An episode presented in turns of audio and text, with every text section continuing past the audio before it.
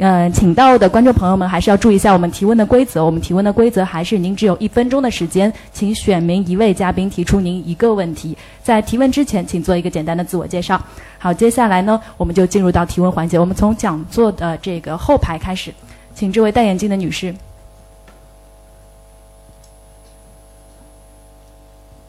呃，各位老师好，我是上师大哲学系的同学，嗯，本。嗯，想问老师的问题是，嗯，就是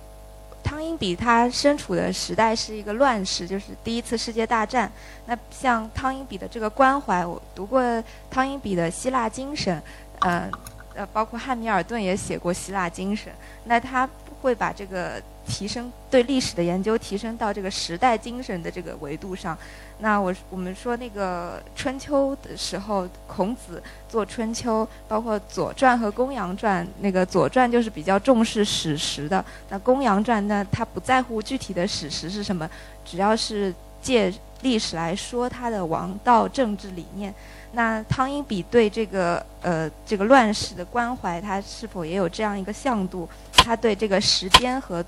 还有他对宗教观也那个就是种序当中一开始就特别提到，他恰好是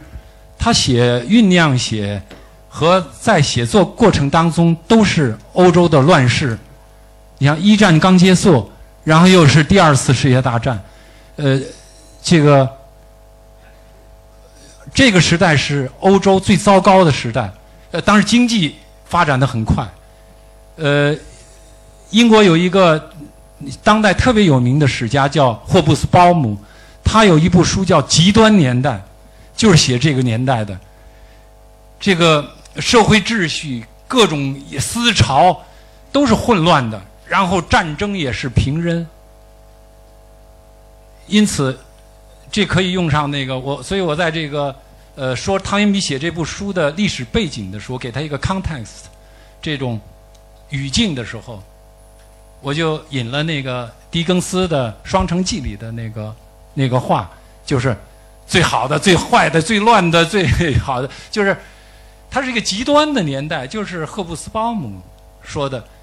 因为有这样极端的年代，才会有史本格勒认为西方文明是注定要灭亡这样的悲观，也有汤因比这样的忧患的意识。当然，他不认为西方文明有一问一再一一定就要这个解体，他还是对人类文明的前途抱有信心，呃，乐观的态度，是有这样的呃历史背景、写作背景，但也不是没有了这个背景，缺少了这个时代的精神，那汤因比的，比方说在他的书当中那些思想就。没有什么价值意义了。德国有一个呃，那个哲学家，你们学的这个黑格尔就是这样认为的，就是每一个时代都有每一个时代的特定的条件，呃，然后每一个时代的思想都是那个时代的需求，为了因应那个时代的需求，过了那个时代就没什么用了。所以，比方那个时代的历史经验对后来的时代其实没什么用，不是这样。比方汤因比的，包括黑格尔的，他自己的思想对后代仍然有借鉴的意义，啊，不知道合适不合适？呃，郭老师，我忍不住补充一下啊，那也是回应一下，就是说刚才郭老师讲的都对的，我读的体会也是，他当然是根据这个时代的语境，根据时代的特征来写的。那么这个语境就是一战、二战，然后大家还有一个我想补充就是冷战。所以汤因比在他书里一直在讲，原子弹假如哪天爆炸的话，我们生活在是冷战的原子时代。如果哪一天吧，我们人类全部都毁灭，所以他才会说，他提有一个为什么最后写《人类大地母亲》，大地母亲这么著的也是这样。为什么他两个关键词，我认为汤因比里面有关和平与统一。为什么他要求要追追求一个世界性政府、世界性国家？实际上就是要有一个全球治理，才能把这些问题。都把它解决。那么如果没有他在里面写了很多关于冷战的，关于苏联跟美国的冷战，特别他这个这个，正是因为这样的背景，使他才会有一种关怀，就是说我们必须是追求和平的，呃，我们必须追求统一的。那么当然，随着三十年代的繁荣，战后三十年代的繁荣，包括原子弹死可能带来的污染，包括我们生活技术、工业主义带来的环境的破坏。那么，所以他也提倡说，我们要有生态的保护。那我想，这个是跟时代都是密切相关的，也是这样。好，我是上海的一位算历史学的爱好者吧。那个呃，因为看的书也不是很多，不是科班出身的。想想问的是这样子一个情况，因为可能我了解到汤因比在他的一些著作里讲到几个论点，一个是说好像说文明的这个发展是有一个类似于生命周期的这样一个讲法，是吧？啊，有一个盛衰的这样一个生命周期。然后另外他又提到说是二十一世纪好像是说是那个中华文明的这个这样一个时代，呃。那么我的一个疑问或者问题是说，好像中国文明应该说最灿烂的那个时代，好像是很久以前的事情。那么为什么说到二十一世纪，它又会出现一个焕发一个怎么说呢？第二春嘛？那么怎怎么看待它这样的一个？还是说它是文明中的一种呃脱胎换脱胎换骨的一种蜕变？还是说又是引引引进或者说是吸收了其他的一些文明以后的一种新的文明？可能问题，呃，我不知道。我觉得先从讲他的这个，呃，中国在这个二十一世纪，当然他也没一定说二十一世纪，他只是说中国在未来的中华文明，呃，在未来的这个世界全球治理当中，它会起到一个统一性的作用。假如说有一个世界性政府的话，那么可能中国应该能够承担起这样的一个角色和责任。那么，为什么汤因比自己有过一个分析？他说，自从刘邦以后统一汉以后，特别就是秦始皇统一以后，当然秦始皇用战争的方式，那么当然这个刘邦也是用战争的方式统一之后，中国就长期处在一个和平的状态。所以汤因比认为中国是一个和平的国家，没有进行过对外的侵略。当然，他可能我也不太同意他这个完全这观点，呃。我理解它的含义就是说，内部没有经历过，就是在这个族群的内部没有经历过大规模的战争状态，不是指对外没有经历过。那么因此这样的话，就是中国形成了一个这样的一个和平的导向和和平的气质，甚至和平的理念。那么它应该符合，就它就自然就符合汤因比理想的那种和平与统一的一个典范。那这是汤因比，因为我刚才讲到，在冷战那样一个年代里边，面临着一个分裂，全球的分裂。那么你想，中华文明正好符合一个，呃，汤因比的理想是要和平与统一。那么你想，中国正好符合他的两大条件、两大目标。中国是和平的，中国又是统一的大一统的国家。所以呢，这一点是汤因比认认为中国理所应当的应该在未来承担起这样一个责任。这也像我刚才讲到的，这个呢有不同的。呃，理解，也就是说，你必须中国要承担你有前提条件的，那也就是说，你是一个汤一米也说了，你必须要把你的特殊的文明的特性，跟一个普世的，就或者叫做全球文明适应的那个要结合在一起，这是第一个问题。第二个呢，我用池田大作所说的，他跟池田大作对话里所说的，就是说，你必须要把这种。集权的体制去掉之后，你才能真正的引领这个世界走向一个和平和统一，否则的话也不可能，也不可能。这是我的简单的一个回答，还是请郭老师跟两位老师再补充。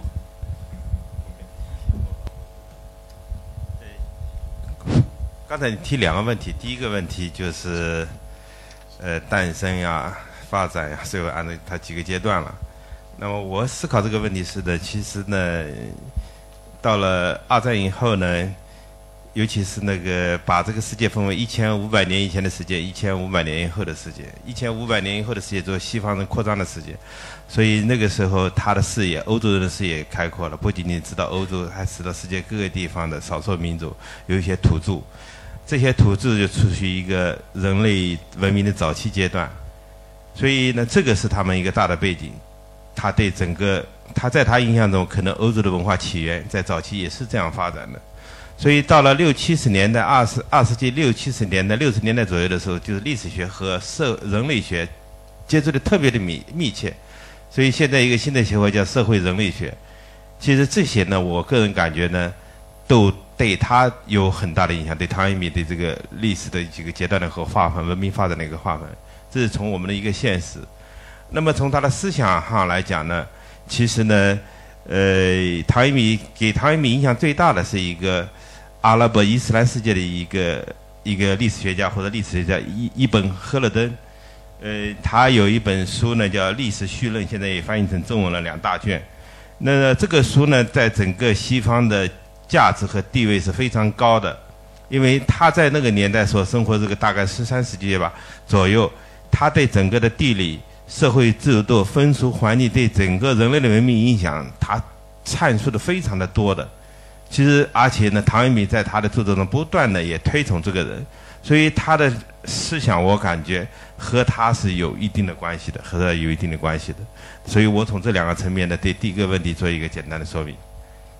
用汤因比的挑战与应战来回应中国的崛起，也就是说，中国在应战当中，在一开始的这个屈辱败亡当中，我们学会了接受一种应战刺激，受到的刺激，就屈辱是中国的一个最重要的一个一个主题词。那么在这当中，我们学会了，然后在刺激当中，我们学会了怎么来去应战，那么慢慢慢慢的就崛起。所以在这个意义上，中国的成长。郭老师在主题演讲里已经把这个问题表达了，也就是实际上是符合汤因比所说的挑战与应战的这样一个模式，这样一个。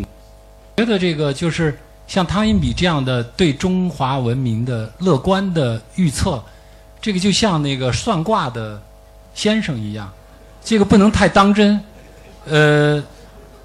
这样乐观的预测也有一些名人做过，比方说季羡林先生已经过世的季羡林先生就预测二十一世纪。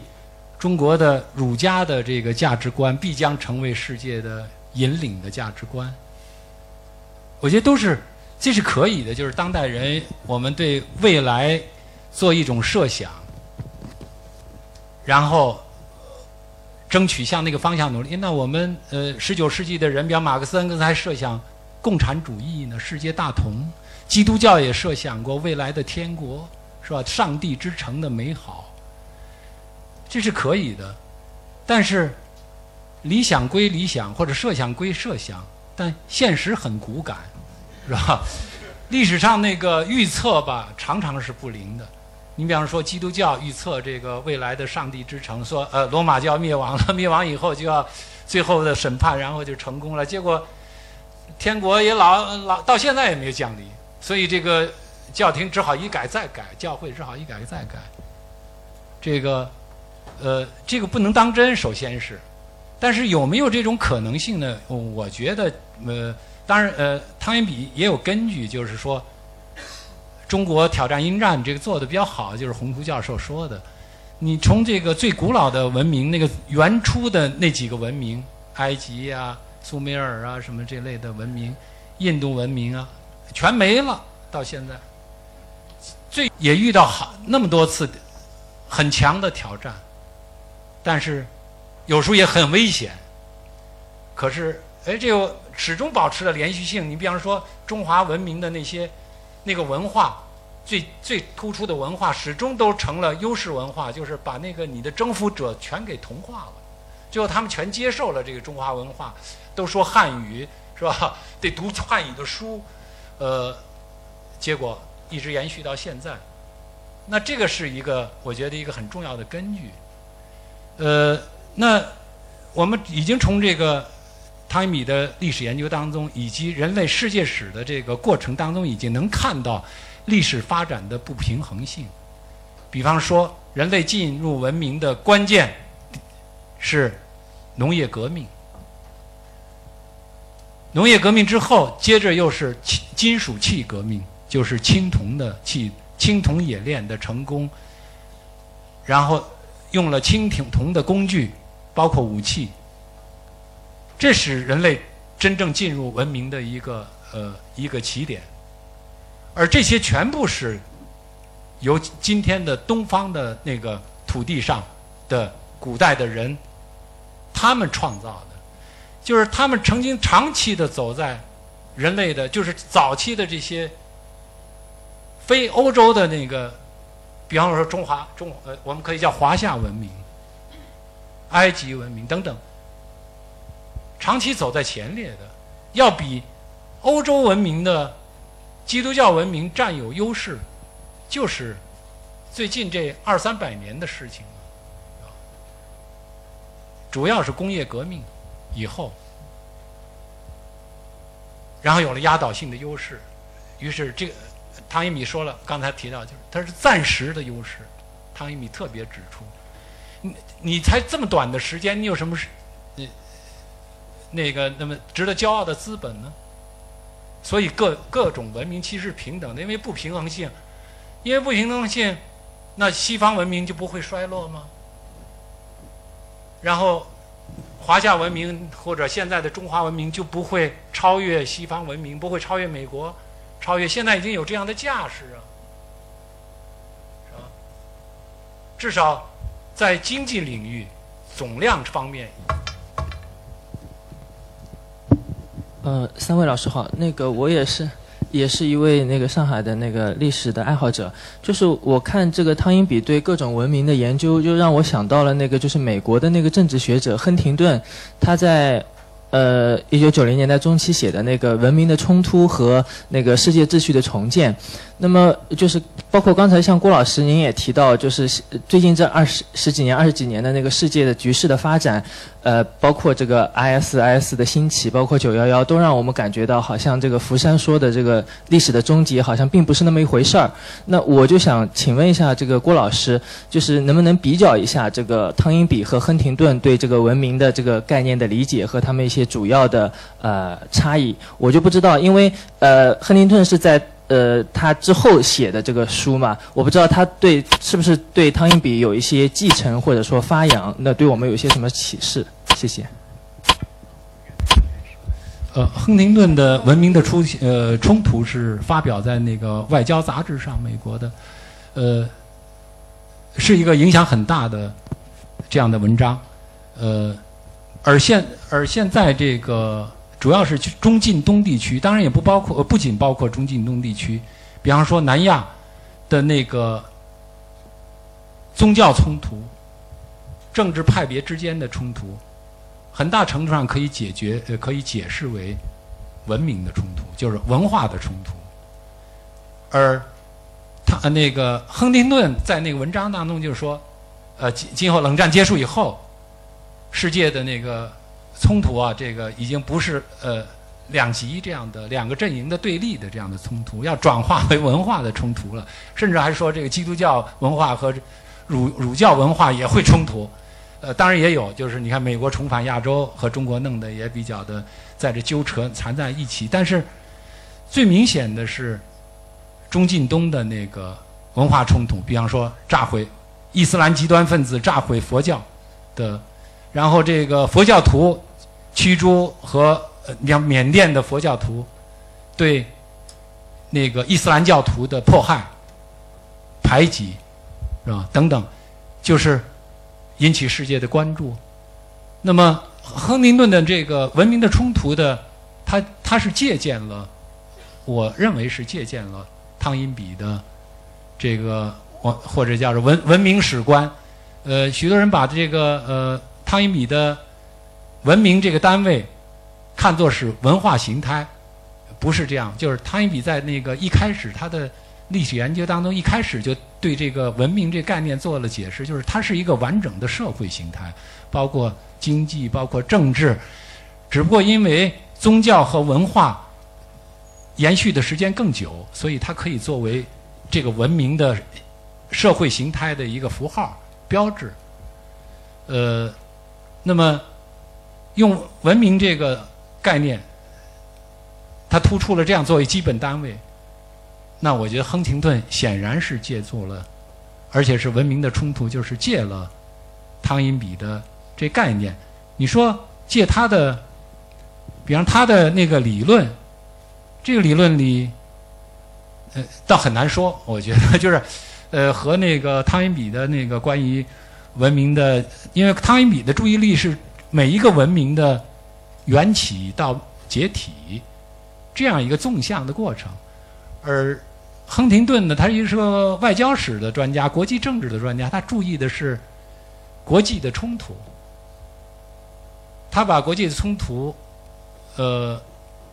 焦焦点认为是这个文明的冲突，我觉得还是有点，呃，还也不是很准确。呃，因为文明，呃，这个关于对亨廷顿这个他的那个文明冲突的文章的批评，或者评判评论也非常多。呃，而且伊斯兰听我就干脆让你杀了你，是吧？这个，呃，这是我觉得这属于一个历史过程，早晚伊斯兰教，我觉得从整体上也得进入现代社会。好，谢谢郭老师。三位老师很精彩啊，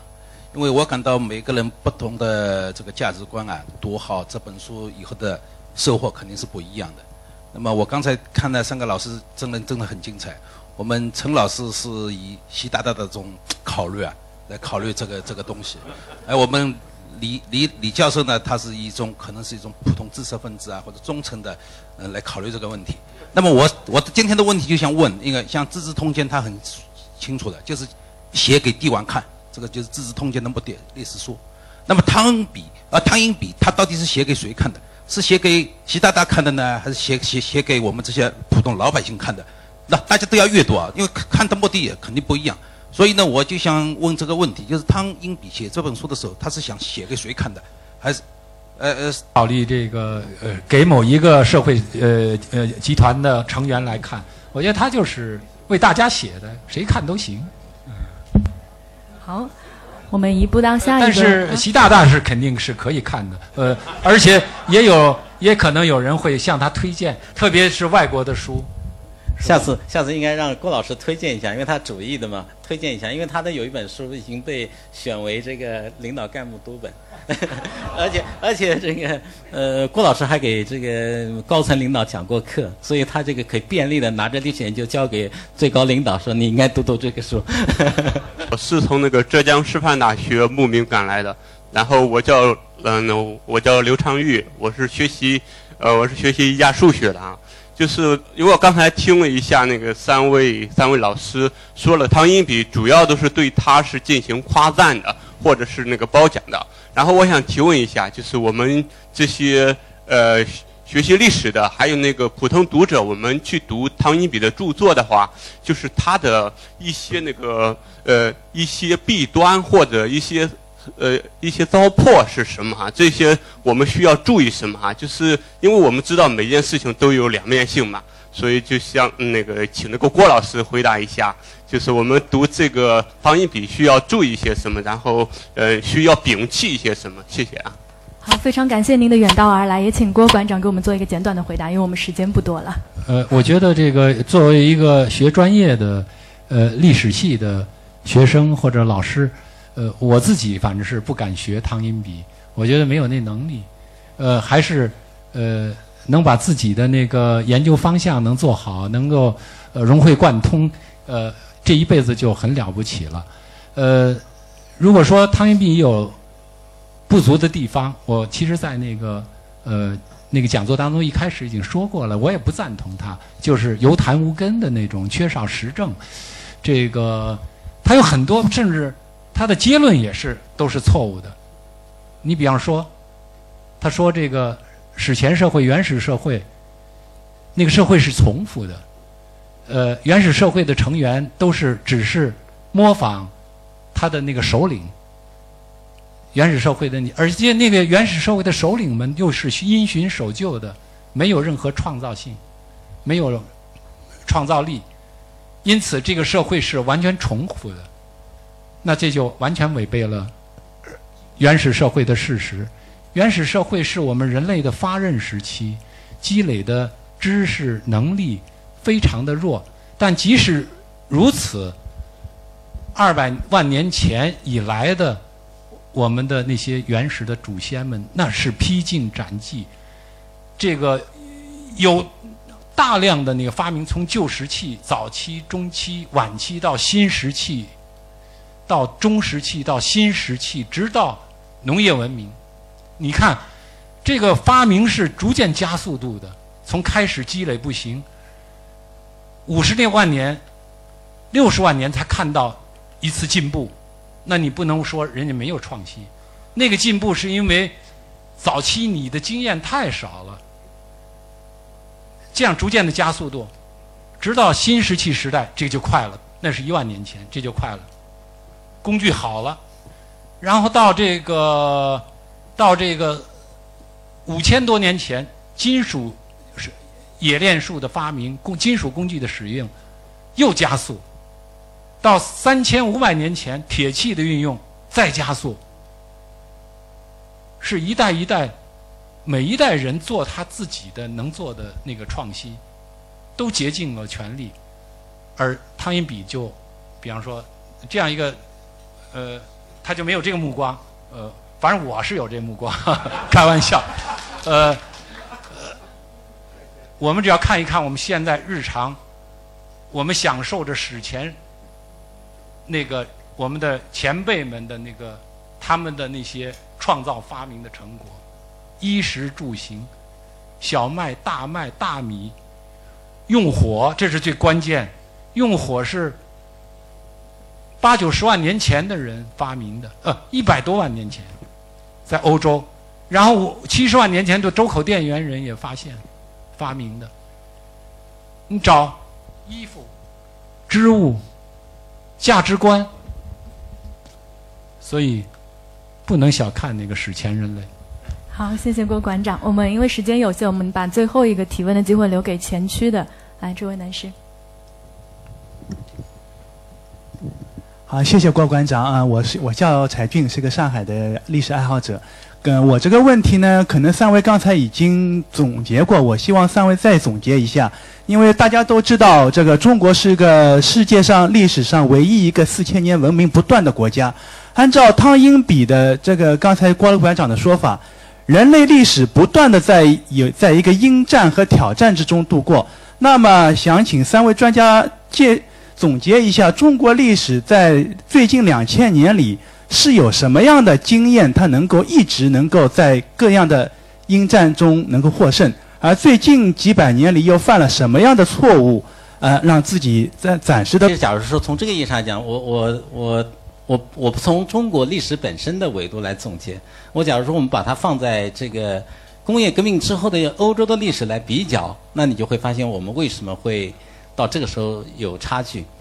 那么，我觉得这个差距实际上是我们可能从文艺复兴以来到宗教改革，到启蒙运动啊，到科学革命，然后启蒙运动到工业革命，这个整个的这样一个历史过程当中，欧洲它率先改变了我们讲的理性为基础的思维方式，然后科学技术的发明，对人的一种尊重，对人的价值的一种一一一种一种承认。那么，所以在这样的话，就等于说，欧洲在进入到十五世纪以后，包括地理大发现之后，那等等这样的一个历史进程，他们率先进入到了我们讲到现代文明，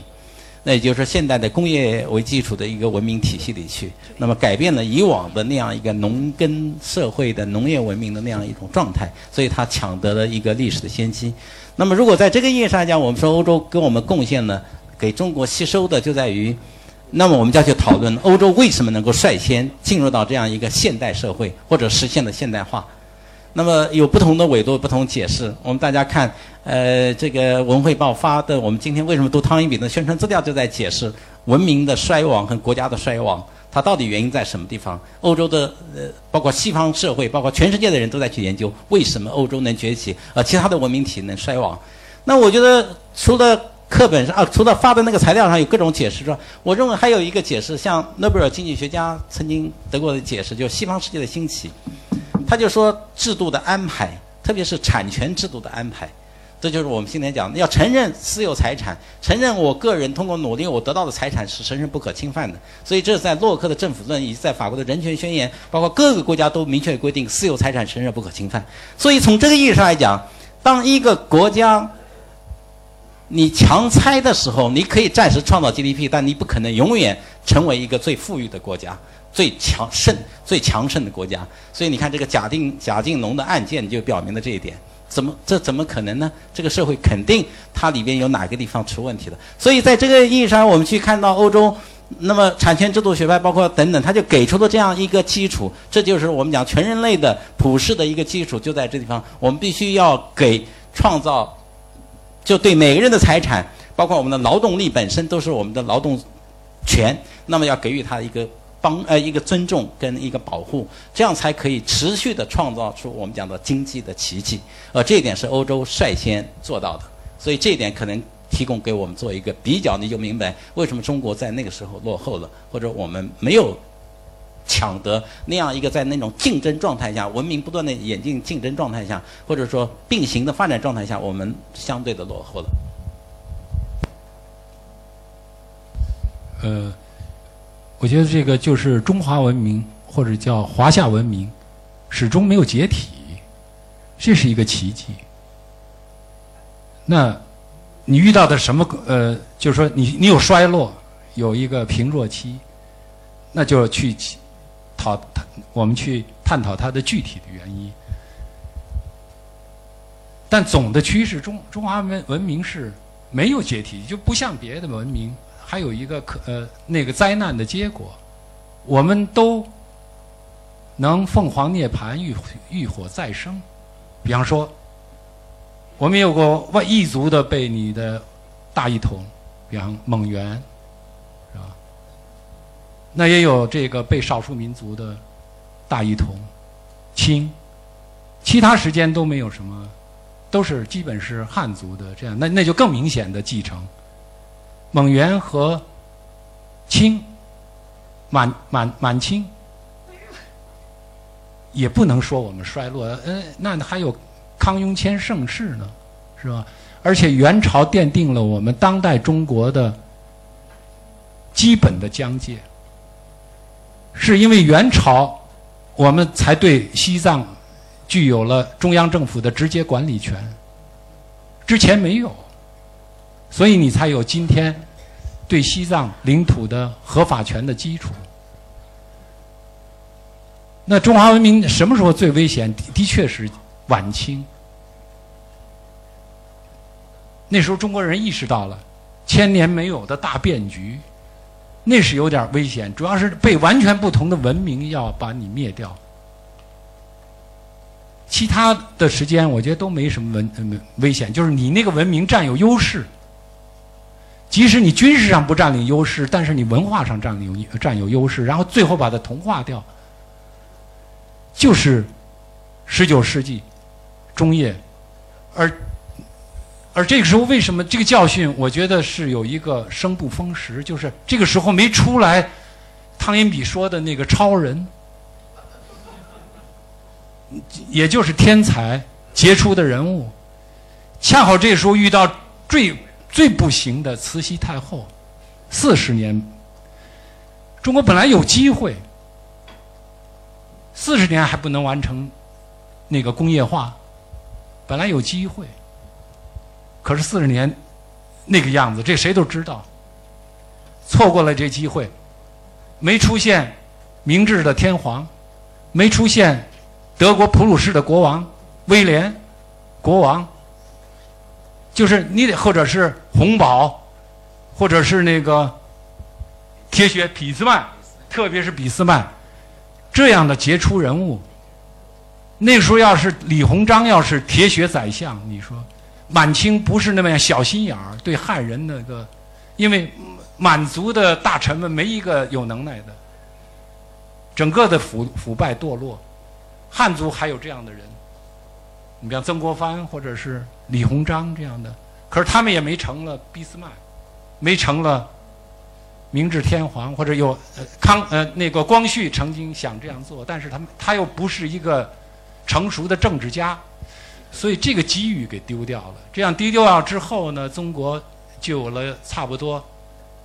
半个呃呃呃得有多长时间？得有差不多半个多世纪的那种，我觉得那种。沦落，直到四九年，当然在前已经开始抗战胜利后已经开始崛起，但关键是四九年之后，到现在，所以我我觉得这个有时候呃，如果我们就是像汤一米一样风物长宜放脸量的话，那这半个多世纪的沉沦或者百年的沉沦，其实是短暂的一瞬，然后我们可呃。现在的崛起和也并不算晚，要在历史的长河当中。谢谢，非常谢谢郭馆长，我们也非常感谢今天另外两位嘉宾来到现场和我们进行对话，也谢谢大家在场给我们提供的现场的到来。那么我们接下来呢，就要进入到今天的评奖时刻。下面就有请主办方之一上海人民出版社历史与文献编辑室主任孙宇主任进行点评和评选出今天的获奖听众，有请。